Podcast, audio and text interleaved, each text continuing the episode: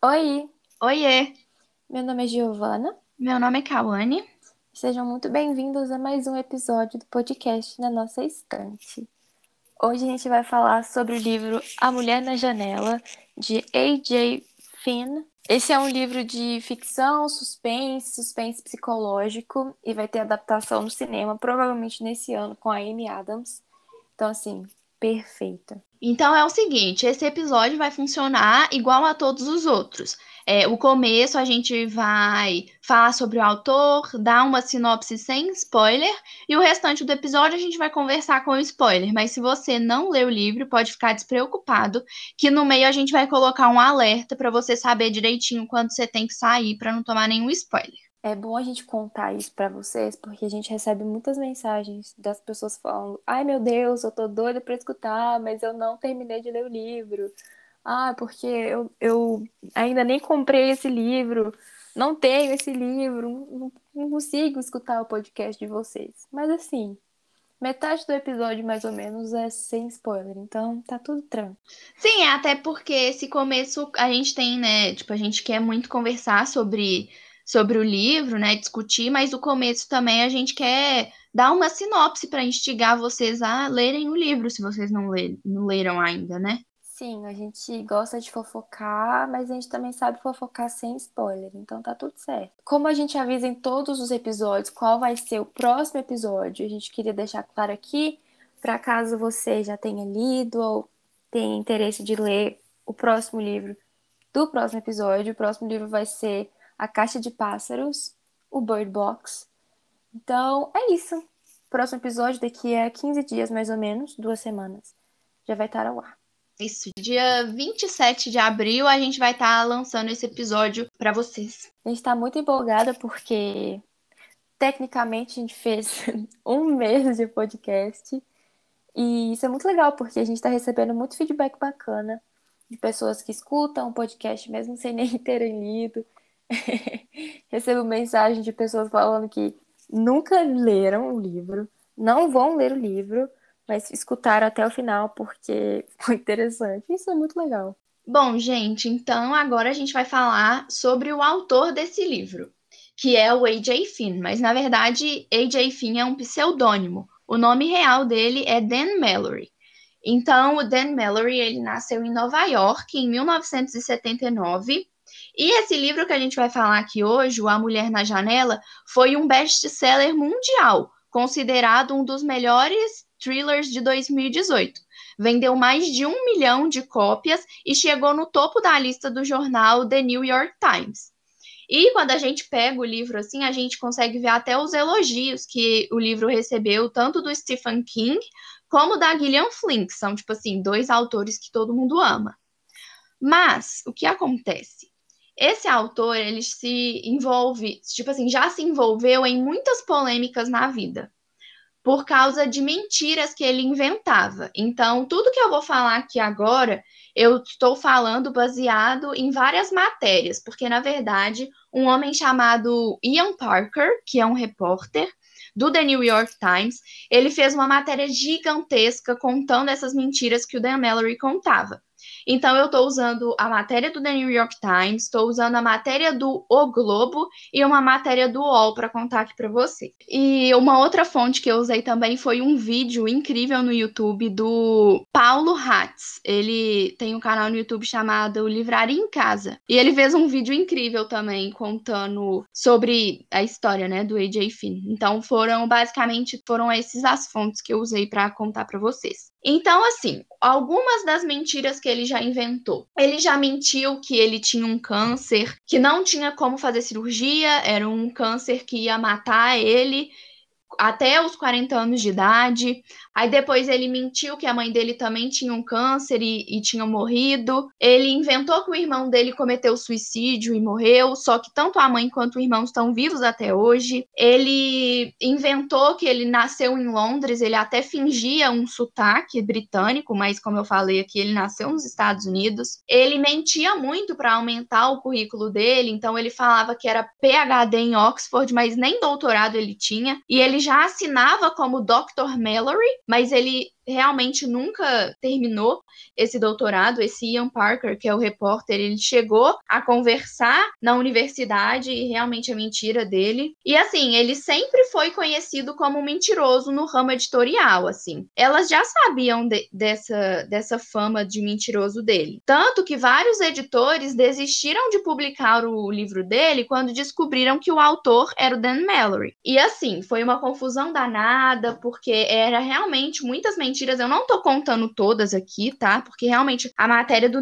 do The New York Times é enorme. Se vocês quiserem, né, é, depois darem uma olhada na matéria, tá disponível. E, nossa, deu um bafafá na época. E aí, em 2015, ele veio a público falar que ele tinha sido diagnosticado com depressão severa e transtorno de bipolaridade tipo 2. Vieram falar que achavam que esse diagnóstico que ele falou que tinha não batia com o comportamento dele. Inclusive, uma professora chamada Carrie, do Departamento de Psicologia da Universidade da Califórnia, veio a público falar que achava muito irresponsável da parte dele justificar esse comportamento que ele tinha com um diagnóstico de transtorno bipolar, porque isso só ia aumentar o estigma que já existe sobre essa doença. Então, assim, realmente é, é, é complicado, assim, mas eu estava até conversando com a Giovana e a gente queria falar que muitas pessoas falam, né, que não vão ler o livro, não vão comprar o livro porque não querem, né, dar dinheiro para ele, porque ele não é uma pessoa muito legal. E a gente só queria falar que a gente não tá passando pano de forma nenhuma pro comportamento dele, mas que não sei, assim, na nossa cabeça é um pouco diferente, sabe? Porque para mim, pelo menos, ele claramente tem um problema, sabe? É, pode ser que não seja depressão e transtorno de bipolaridade, eu não sei, eu não sou psiquiatra, não sou psicóloga. Então, não cabe a mim diagnosticar ele, mas eu acho sim que ele tem um problema, porque eu acho que uma pessoa que não tem um problema, ela não faz isso que ele faz, sabe? De mentir tanta coisa absurda. Mas a gente queria dizer que a gente não tá passando pano de forma nenhuma, mas que a gente acha que é, é diferente de outros autores, por exemplo, que são problemáticos, mas que são problemáticos porque são, sabe? Não é porque tem um problema. Eu concordo que é bem diferente mesmo, né? Um um autor renomado ser abertamente racista, transfóbico e continuar tendo a fama deles, sabendo o que, que eles estão falando, sabendo, tendo todo o conhecimento que eles podem ter, eles podem conversar com todas as pessoas do mundo para entender o erro deles, mas o, o cara, o AJ Finn, esqueci o nome dele, Mallory? Dan Mallory. Dan Mallory, ele não é isso, né? Eu acho que ele é bem mitomaníaco mesmo, não sei, ele não foi diagnosticado com isso, né? Não tem nenhum lugar que fala isso, mas parece que é. Tanto que até você me contou, né, amiga, que ele até deu desculpa no pós-doutorado dele, que ele não podia fazer porque ele estava doente. Então, assim, não é só no mundo editorial, sabe? Não é só no ramo profissional dele, é na vida dele mesmo. Então, não acho que ele tenha mentido para ganhar fama. Talvez seja uma coisa compulsiva que ele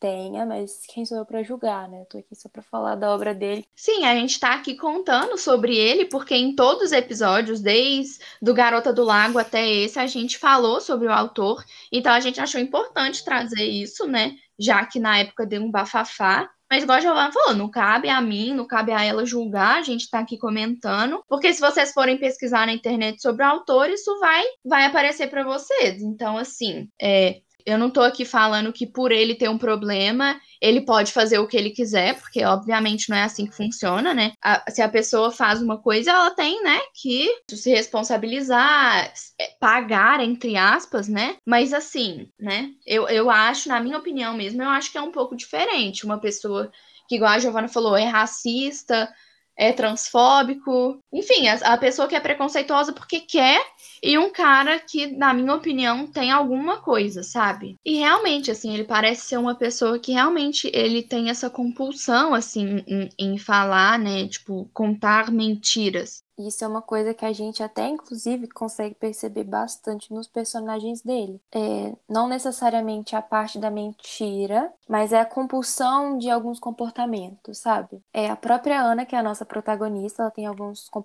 compulsivos que eu acredito que sejam como um espelho do próprio autor. Então, por exemplo, o livro que a gente comentou aqui de Águas Profundas, o personagem principal, Vic, ele era basicamente a nossa autora Patricia Highsmith. Então, assim, é como se fosse um espelho do autor, que nesse caso ele usou. E o engraçado é que você acabou de citar a Patricia, né? Que a gente fez um Uhum. episódio sobre o Em Águas Profundas e o doutorado que eu falei pra vocês que ele começou, mas não terminou.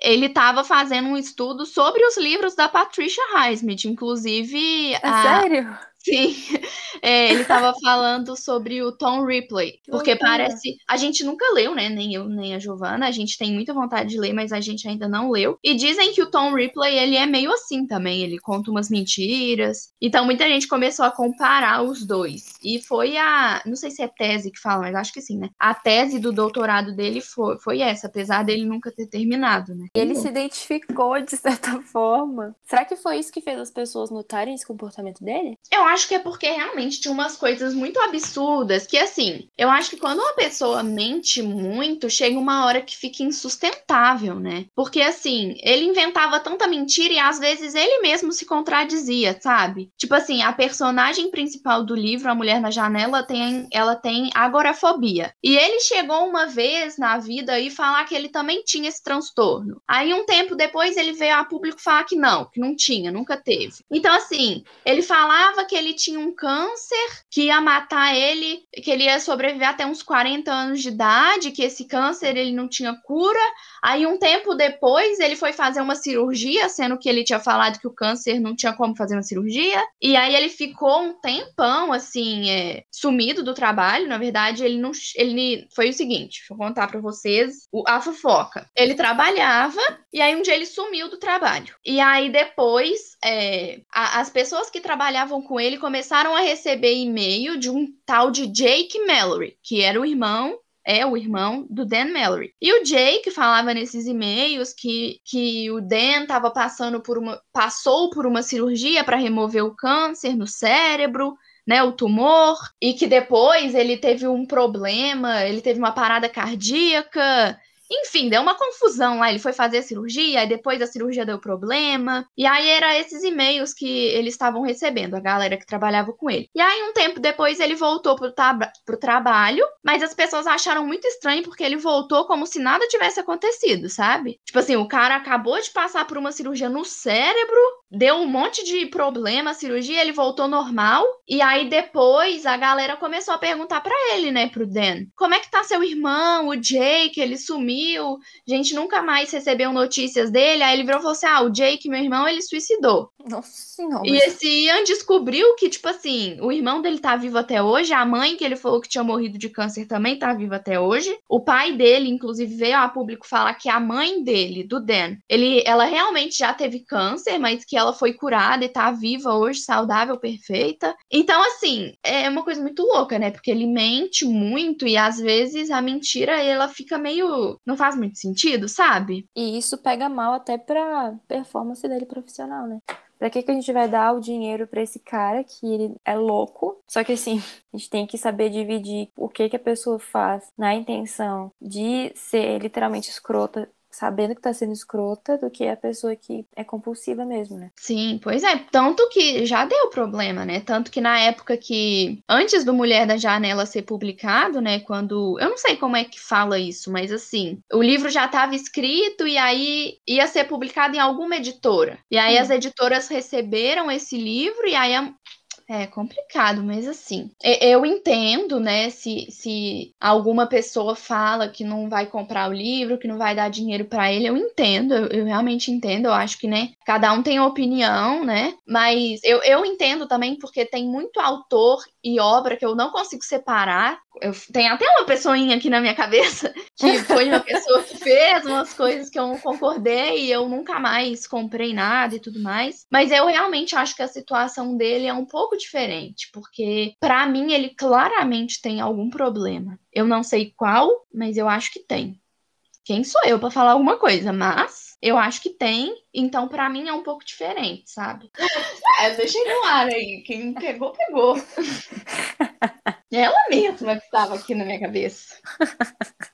Eu sabia que é. É porque de verdade, para mim é diferente. Uma mulher que tem conhecimento, que é esperta e Famosa que é pra caramba. É, que é transfóbica que... porque quer. E ela sabe, o negócio é o seguinte, tipo assim, ela sabe que, que as falas dela vão atingir parte do público dela. Não é como é. se fosse uma fala assim que afetasse um ou outro, sabe? Afeta movimentos gigantes e ela tem Sim. muito poder, ela muita influência. Sim, e ela tipo continua. Assim, tipo... É, não é que ela, ela não tem um problema, tipo uma doença, não, ela é só escrota mesmo. E para mim ele já tá num outro esquema, tipo assim, não que que isso seja justificativa, né? Ah, ele tem um problema, então ele pode fazer o que ele quiser. Não, não é isso, mas, né? Então, gente, essa foi a história do autor. Eu não contei tudo aqui. Se vocês quiserem, tipo, tem realmente muita matéria na internet para vocês darem uma lida. Mas então é isso. Eu queria falar, né, que o livro que a gente vai falar é o A Mulher na Janela. O título original é The Woman in the Window. Ele foi publicado aqui no Brasil pela editora Arqueiro e a editora Arqueiro acabou de publicar um dia desses, uns dias aí para trás, a data de lançamento do filme. Então, o filme vai ser lançado dia 15 de maio pela Netflix e a protagonista é a Amy Adams. É pela Netflix, amiga? Aham. Uhum. Ai, meu Deus. É, Netflix, né? Tem a protagonista Anna Fox. A Anna Fox, ela é uma moça que ela mora sozinha numa casa que antes moravam ela e o marido dela com a filha dele. Eles estão vivendo separados agora porque a Ana sofreu algum trauma que não é especificado no início do livro.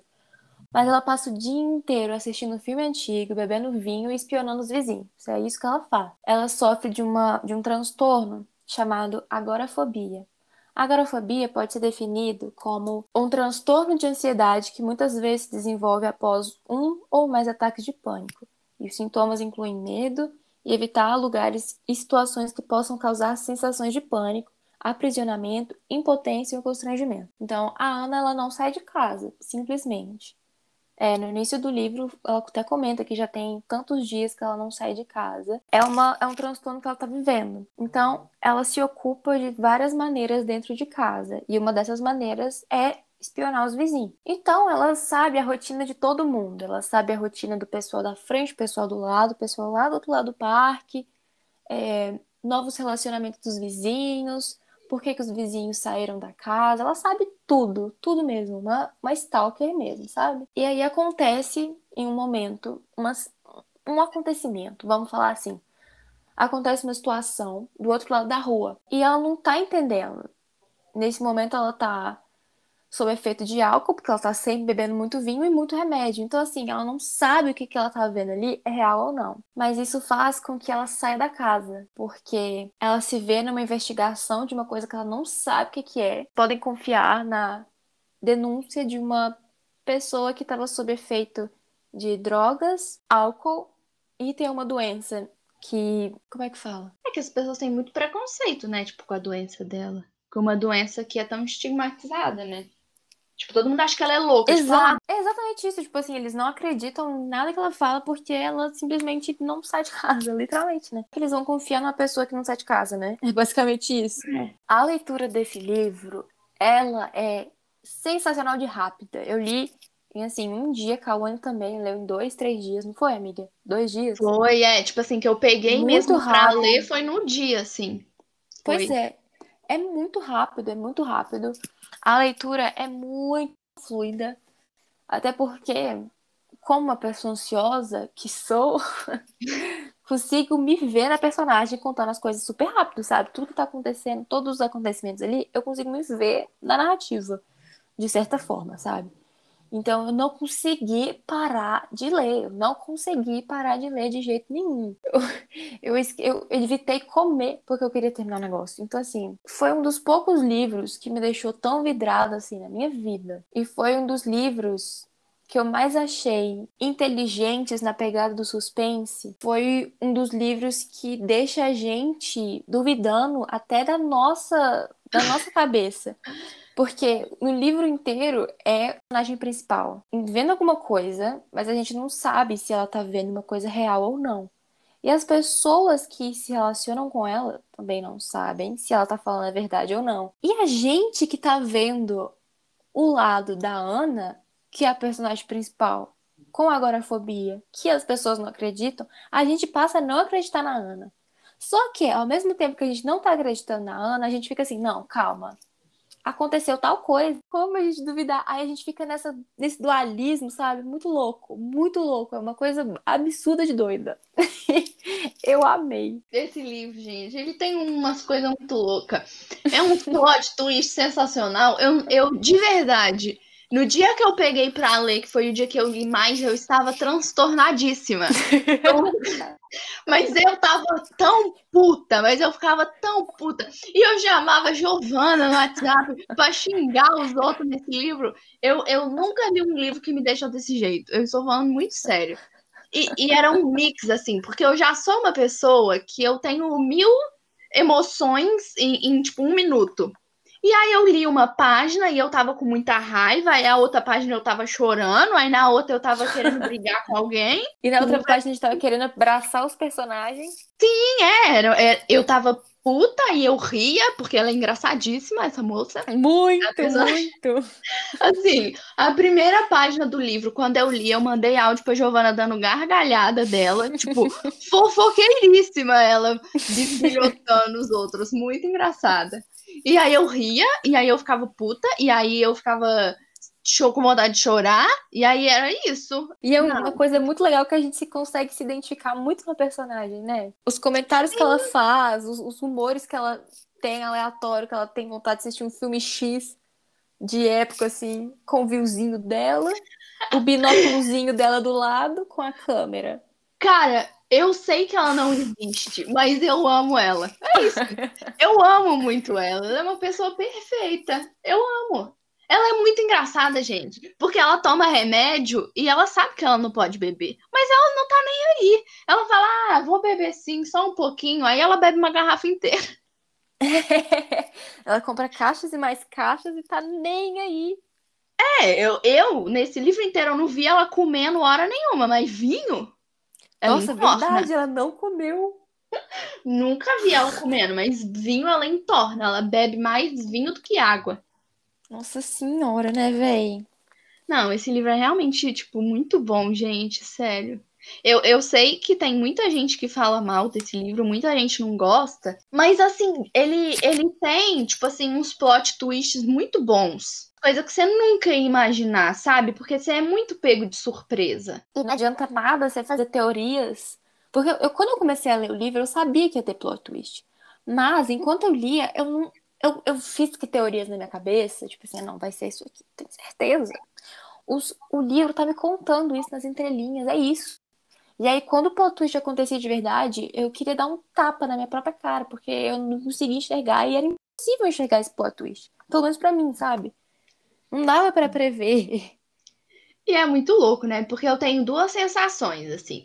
Em alguns momentos, eu sentia como se eu fosse ela. Eu, eu me colocava totalmente na situação. Eu morando na casa enorme que ela mora, tomando remédio, tomando vinho. Eu me imaginava ela. Ainda mais que a gente tá de quarentena e eu tô presa dentro de casa há um tempão. Eu tô, tipo. É. Eu, eu sentia que eu era ela. Em alguns momentos eu sentia que ela era, tipo, minha melhor amiga. E aí misturava. Às vezes eu era ela, às vezes ela era minha melhor amiga, mas assim, eu amo ela muito. É muito legal porque a gente consegue realmente, né, gostar dela. O autor consegue fazer com que a gente veja uma humana ali, não uma personagem sem, sem uma forma que a gente consiga se ligar a ela, né? Tem muito, person... tem muito livro que, assim, a gente gosta da história, etc e tal, mas, assim, não dá pra gostar dos personagens. Mas nesse livro, ou Ai, você ama ou você odeia todo mundo, mas você vai sentir alguma coisa. É a Ana ficou muito puta. Kawane mandou umas 400 mensagens. Assim, uma atrás da outra. Eu não acredito que tal pessoa falou tal coisa. Pelo amor de Deus. Aí depois um, um emoji de um, sei lá, uma criança chorando. Aí depois um, meu Deus, ela tá tomando vinho, não para de tomar vinho. O que é isso? Aí depois Ai, meu Deus, que cena fofa que aconteceu agora. Depois, quero matar a pessoa X. Ai, gente, ela é muito boa essa personagem, sério.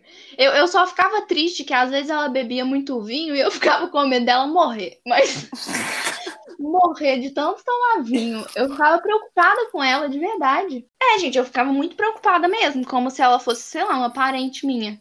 Porque ela realmente misturava com.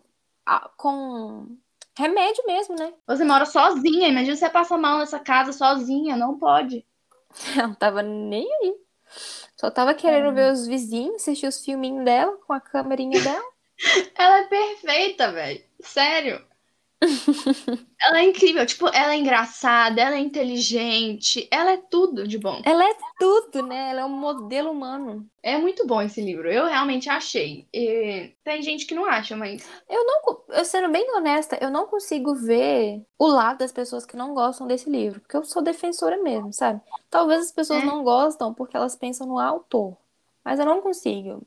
É, pode ser. Boa, é realmente muito bom, eu gostei muito. Tipo assim, eu comecei a ler o livro depois da Giovana. Tipo assim, eu já tinha vontade de ler esse livro, porque eu sabia que ia sair o filme, eu já vi muita gente falando bem, então ele meio que já estava na minha lista.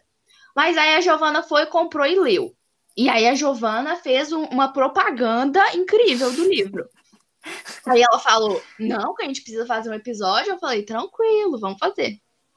Aí eu comprei o livro. Então, tipo assim, eu já comecei a ler o livro com uma expectativa muitíssimo grande. E ele, e ele, tipo assim, cumpriu. Porque, tipo assim, quando você começa a ler um livro e sua expectativa já tá muito alta, a chance de você tomar um tombo é muito grande, né?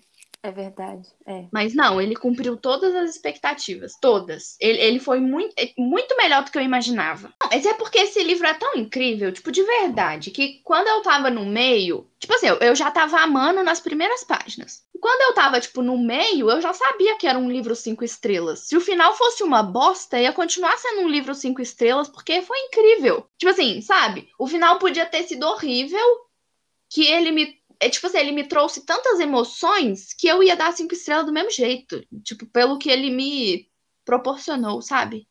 Uhum. Você mandou, você mandou uma figurinha de um, de um, um fantochinho gritando. Que agonia da Ana bebendo toda hora. Tive que parar para respirar.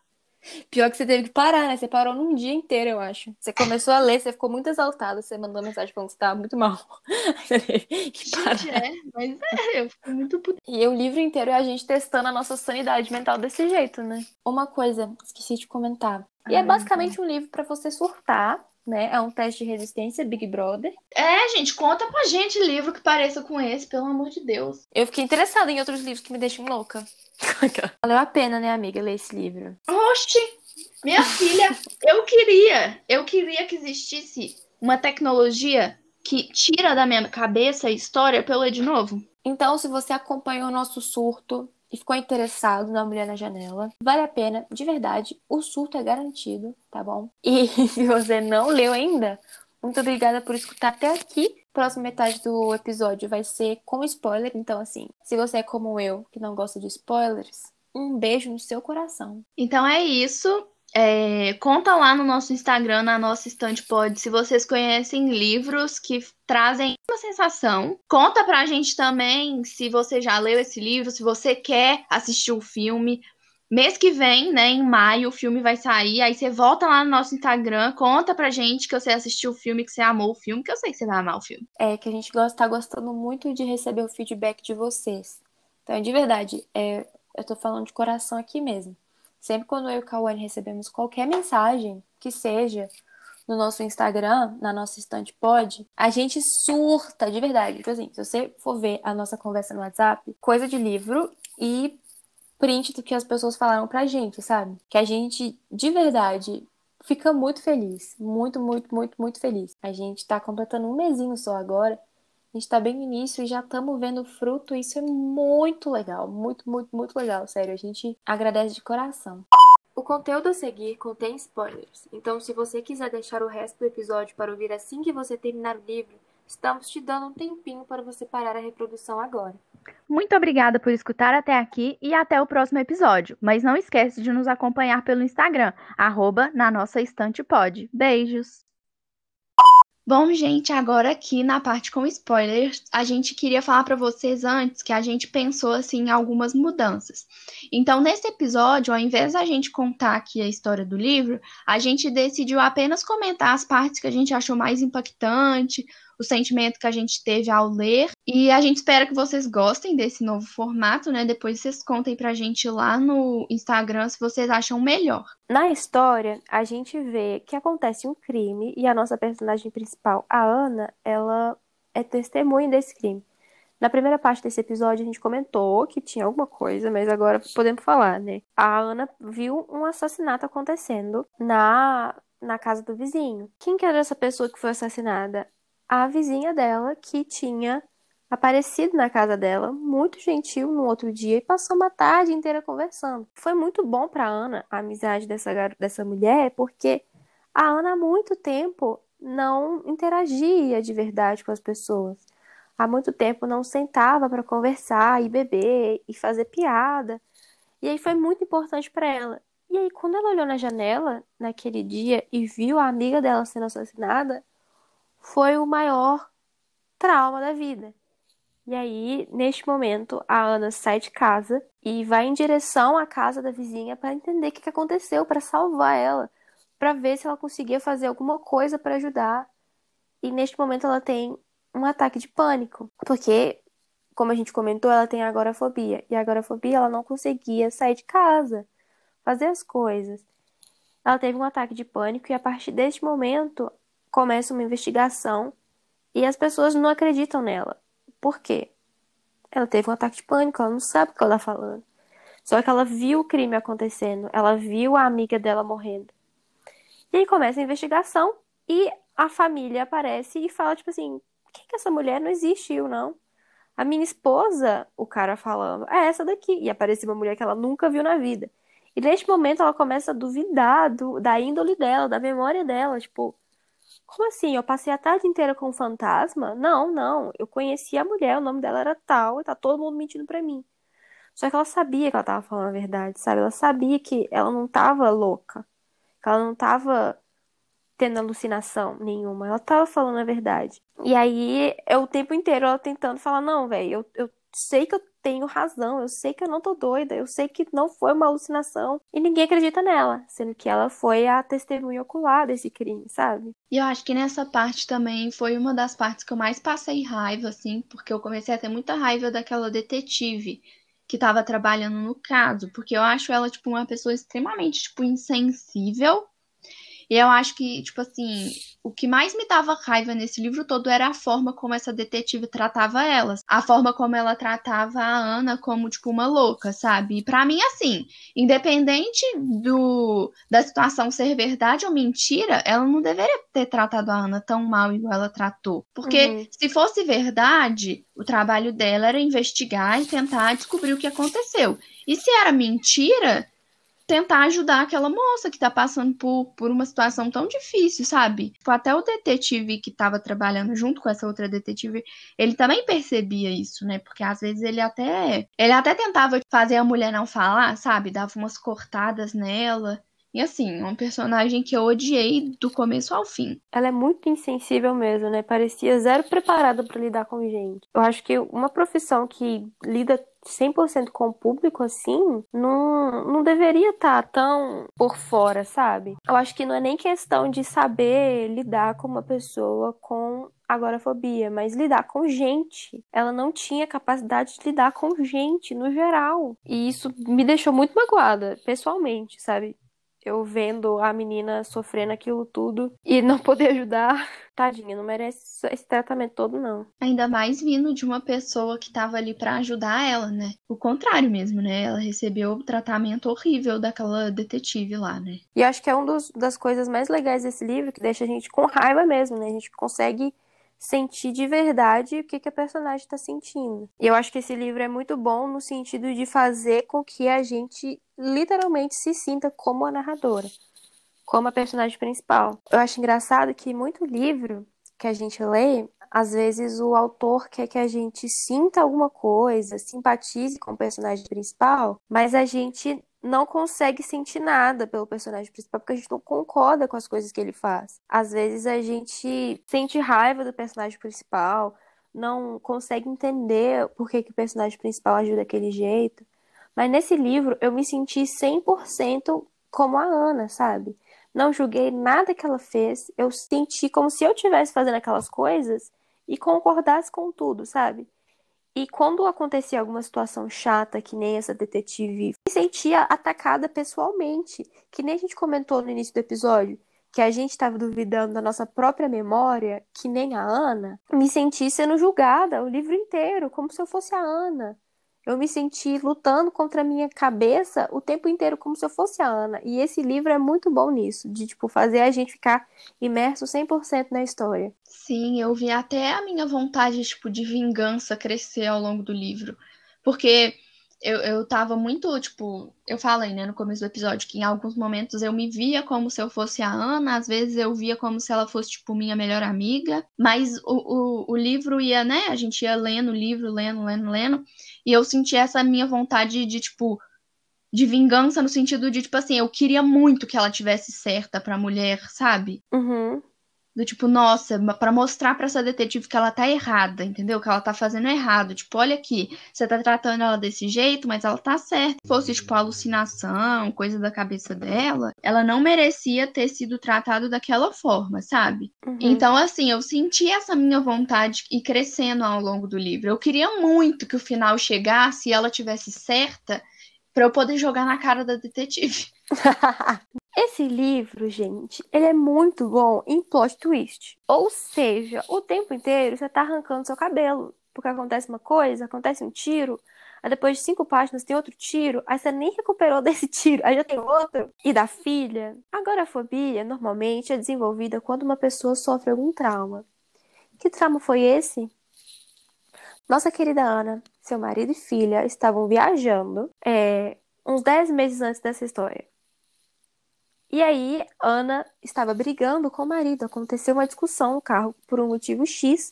O carro voou no barranco, caiu na neve, sofreram um baita no acidente, no caso, né? E os, a filha e o marido morreram congelados na frente da Ana, depois de muito tempo tentando sobreviver. E o que acontece? O tempo inteiro, a Ana continuava interagindo com eles, porque ela sentia que eles estavam com ela ainda. Ela, eles apareciam para conversar com ela. Na cabeça dela, na frente dela, no celular dela, isso a gente não sabe. Porque no livro é contado como se eles só aparecessem, sabe? Mas foi o jeito que ela arranjou de lidar com o trauma. Ela não internalizou que eles faleceram. Então, no tempo inteiro, ela conversa com a família dela, mas a família dela, na verdade, não está lá. E é esse um dos motivos também que fazem com que a gente acredite que ela está fora de si. Por quê? Como que a gente vai acreditar? É aquela coisa, né? A gente duvidando da nossa própria memória. Como que a gente vai acreditar na memória de uma mulher que a própria realidade dela não existe? Já existiu há muito tempo, mas hoje em dia ela tá conversando sozinha, sabe? Nossa, eu achei essa parte, assim, genial. Genial de deixar a gente doida da cabeça, porque, meu Deus do céu. Aí, eu, como, quando essa parte foi revelada de que eles tinham falecido, eu voltei muitas páginas para ver como é que eles apareciam, tipo, se tinha alguma algum detalhe que eu perdi, alguma coisa, mas não tem nada, eles só aparecem do nada para conversar com ela, sabe? Véi, nossa, puf, arranquei cabelo. E aí, depois, quando a gente descobre esse plot twist, né? A gente descobre por causa da detetive escrota, inclusive, né? Porque ela tava muito confusa, perguntando pros detetives, tipo, tá, e aí, vocês não vão fazer nada? Eu vi a mulher do cara morrendo. E aí o cara, eu vou chamar minha mulher. Aí a mulher entra e a mulher que, ele, que ela conhecia não é aquela mulher que ele falou que é a mulher dele. E aí ela já fica confusa, tipo, não, essa ela fala, né? Não, essa não é a mulher que eu conheço. E aí a mulher fica, é, sou eu sim, eu sou a esposa dele, se você quiser eu te mostro minha identidade. E aí a detetive fica, não, não precisa mostrar a identidade não, que não sei o quê. E aí o detetive, ele, ele, ele é um mais tranquilo, assim. Ele tenta ajudar um pouco ela. Ele tem um jeito, né? Ele é mais sensível, assim, e a outra detetive não. E aí, nesse momento que a detetive fala, né? É, que, que eles estão mortos, né? Tanto o marido quanto a filha. E nossa, essa parte do livro é muito triste, né? O jeito que ela conta que a gente lê como tudo aconteceu, né? Tipo, realmente um trauma muito grande. Quando a gente lê realmente detalhado, né? Tipo, quando a gente lê detalhadamente o que aconteceu, é, é muito cruel ver tudo isso que ela teve que passar, né? Uhum. E a forma insensível que ela foi lembrada, né, da realidade dela. Sim, tem uma frase até que ela fala que para mim foi muito impactante, porque a detetive fala exatamente desse jeito. Sua filha e seu marido, eles estão mortos, desse jeito. E aí ela até fala, né, que ela não sabe como é que ela vai viver num mundo onde a, a, essas palavras foram ditas. Porque esse tempo todo eu acho que ela fica conversando com eles e sempre que alguém pergunta, né? Ah, você tem família? Ela fala, ah, eu sou casada, eu tenho uma filha. Ela sempre fala, né? E, e eu acho que a gente percebe isso depois que ela fala dessa forma, é porque ela não quer aceitar mesmo, né? E é super entendível, né? A forma como aconteceu, eu acho que ela carrega também um pouco de culpa, porque a Giovanna citou, né, que o acidente aconteceu por causa de uma mensagem no telefone, né? A gente, na verdade, descobre que a Ana estava traindo o marido dela. E na hora que eles. A Ana, que estava dirigindo o carro, inclusive, ela estava dirigindo o carro. No meio do caminho, recebe uma mensagem desse cara, que era o amante dela. E aí eles começam uma discussão e aí o carro cai. Então eu acho que ela carrega uma culpa muito grande, né? A culpa de ter traído o marido, a culpa de que era ela que estava dirigindo o carro, né? Sim. E e na hora que, né, eles sofrem um acidente, a gente vê que ela foi a única que estava consciente ali, né? A filha estava meio desmaiada, meio acordada. E eu acho que ela também sente um pouco de culpa de não poder ter ajudado, né? Naquele momento ali, ela tentou de tudo, mas quando o resgate chegou, eles já tinham meio que falecido, né? Então é realmente uma parte assim muito pesada. Eu até comentei com a Giovanna enquanto eu estava lendo que eu não imaginava que era um livro tão triste, sabe? Tipo assim, essa parte é realmente muito triste. E eu não imaginava, achei que ia ser só um livro tipo de suspense, investigação.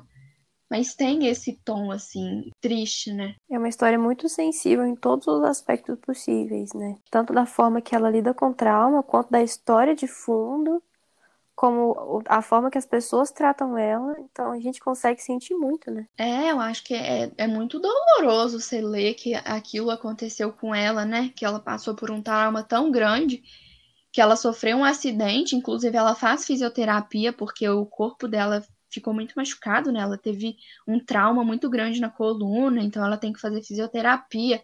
Então, assim, ter sofrido um acidente e que, que gera dor física para ela até hoje, ter perdido o marido, ter perdido a, a filha, sentir uma culpa tão grande, e aí agora né, desenvolver um transtorno é que ela não consegue sair de casa, ela não consegue, tipo, fazer muita coisa, né? Ela se sente muito dependente de outras pessoas e ela ainda é tratada dessa forma, né? É muito, é muito, acho que a raiva que a gente sente pela detetive e pelas outras pessoas que tratam ela mal até aumentam quando a gente descobre, né? Sim, com certeza. A gente pensa, tipo, ah, não, é só uma pessoa babaca mesmo. Porque quando a gente não tem um motivo, a gente fica incomodada, mas assim. Mas... E aí o que também acontece é que a Ana, ela vira meio que amiga do vizinho, né? O Ethan, que na verdade é um adolescente que acabou de se mudar. E é muito legal, assim, esse relacionamento que eles constroem no começo, né? Apesar de ela ser, tipo, uma adulta e ele ser um adolescente, é muito legal ver. Ele parece. Ele parece, né? Ser, no começo, um cara muito legal. A gente fica, nossa, olha que menino fofo, né? Ele foi lá entregar um presente pra vizinha, porque, né, eles se mudaram há pouco tempo. Então, assim, ele parece ser um cara muito legal. A Ana gosta muito dele, né, também. E aí, no final do livro, a gente descobre quem o Ethan realmente é, né? Amiga, nesse momento eu acho que eu quase taquei o livro na janela.